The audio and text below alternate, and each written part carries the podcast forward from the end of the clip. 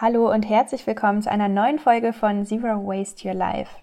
Wie einige von euch vielleicht wissen, läuft aktuell die Zero Waste Your Life Challenge auf Facebook und Instagram. Die erste Woche haben wir bereits geschafft. Wir haben uns auseinandergesetzt mit Simple Swaps und haben uns gefragt, wo können wir im Alltag die aller, aller einfachsten Veränderungen vornehmen. Zum Beispiel sowas wie einen Jutebeutel mitnehmen, einen Coffee-to-go-Becher, Plastikstrohhalme vermeiden oder auch das Zero Waste Etui einpacken, das ich gerade im Crowdfunding finanzieren lasse.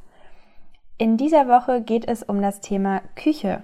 Zwar steht das Ganze unter dem Motto Aufbrauchen und Umdenken. Meine liebe Freundin Verena vom Podcast Herz auf der Zunge hat den Hashtag ins Leben gerufen, fast vergessen, jetzt gegessen. Und ich finde es ein super cooles Hashtag, um sich daran zu erinnern, was habe ich da eigentlich gerade in meinem Vorratsschrank und was kann ich daraus machen, anstatt es jetzt einfach wegzuschmeißen, nur weil vielleicht das Mindesthaltbarkeitsdatum in der Vergangenheit liegt. Genau darum soll es auch in der heutigen Podcast-Folge gehen, um das Thema Mindesthaltbarkeitsdatum, Verzehrdatum und was da überhaupt der Unterschied ist. Ich möchte gerne anfangen und die Frage beantworten, was ist der Unterschied zwischen Mindesthaltbarkeit und Verbrauchsdatum? Meiner Meinung nach ist das mit der Mindesthaltbarkeit im Englischen deutlich besser gelöst. Da heißt nämlich Mindesthaltbarkeit Best Before Date. Und genau das ist doch das Mindesthaltbarkeitsdatum. Die Mindesthaltbarkeit bedeutet, dass das Produkt bis zu diesem Datum in seiner Qualität unverändert ist, wenn es richtig gelagert wird. Nehmen wir mal einen Joghurt als Beispiel. Das heißt, wenn ich den Joghurt gekühlt gelagert habe, dann heißt es nicht, dass der auf die Uhr guckt und sagt, oh mein Gott, mein Mindesthaltbarkeitsdatum ist erreicht, jetzt werde ich schlecht, sondern es das heißt einfach, dass der Hersteller ab diesem Datum nicht mehr garantieren kann oder möchte, dass der Joghurt noch genau die gleiche Farbe oder Konsistenz hat, die er für angemessen hält. Dazu kommt, dass Hersteller da gern auf Nummer sicher gehen und deshalb das Mindesthaltbarkeitsdatum eher zu früh als zu spät ansetzen, was zur Folge hat, dass die tatsächlich zu erwartende Ungenießbarkeit des Lebensmittels bei korrekter Lagerung meist weit, weit dahinter hängt. Anders verhält es sich mit dem Verbrauchsdatum. Das Verbrauchsdatum steht auf leicht verderblichen Lebensmitteln wie Fisch oder Fleisch oder Lebensmitteln mit rohen Eiern und der Aufdruck auf der Verpackung lautet hier zu verbrauchen bis. Lebensmittelexperten raten, das Lebensmittel nach Ablauf des Verbrauchsdatums wirklich nicht mehr zu konsumieren und zu entsorgen.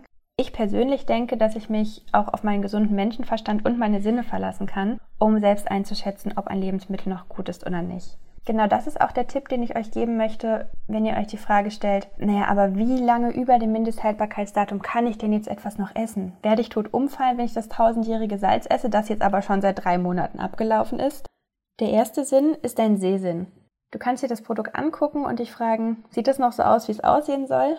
Wenn du ganz offensichtlich Schimmel siehst, ist es natürlich schlecht. Wenn Fleisch verfärbt ist, ist es auch meistens schlecht. Wenn Käse an den Rändern ein bisschen gewellt ist, kannst du dich fragen, möchte ich das noch essen oder nicht? Kann ich daraus vielleicht was anderes machen? Der zweite Sinn ist dein Geruchssinn. Wenn ein Lebensmittel nicht mehr so riecht, wie es riechen sollte, wenn es vielleicht sogar muffig oder sauer riecht, wenn es es eigentlich nicht tun sollte, kannst du davon ausgehen, dass es schlecht ist. Zu guter Letzt, wenn das Lebensmittel noch gut aussieht und gut riecht, kannst du es probieren.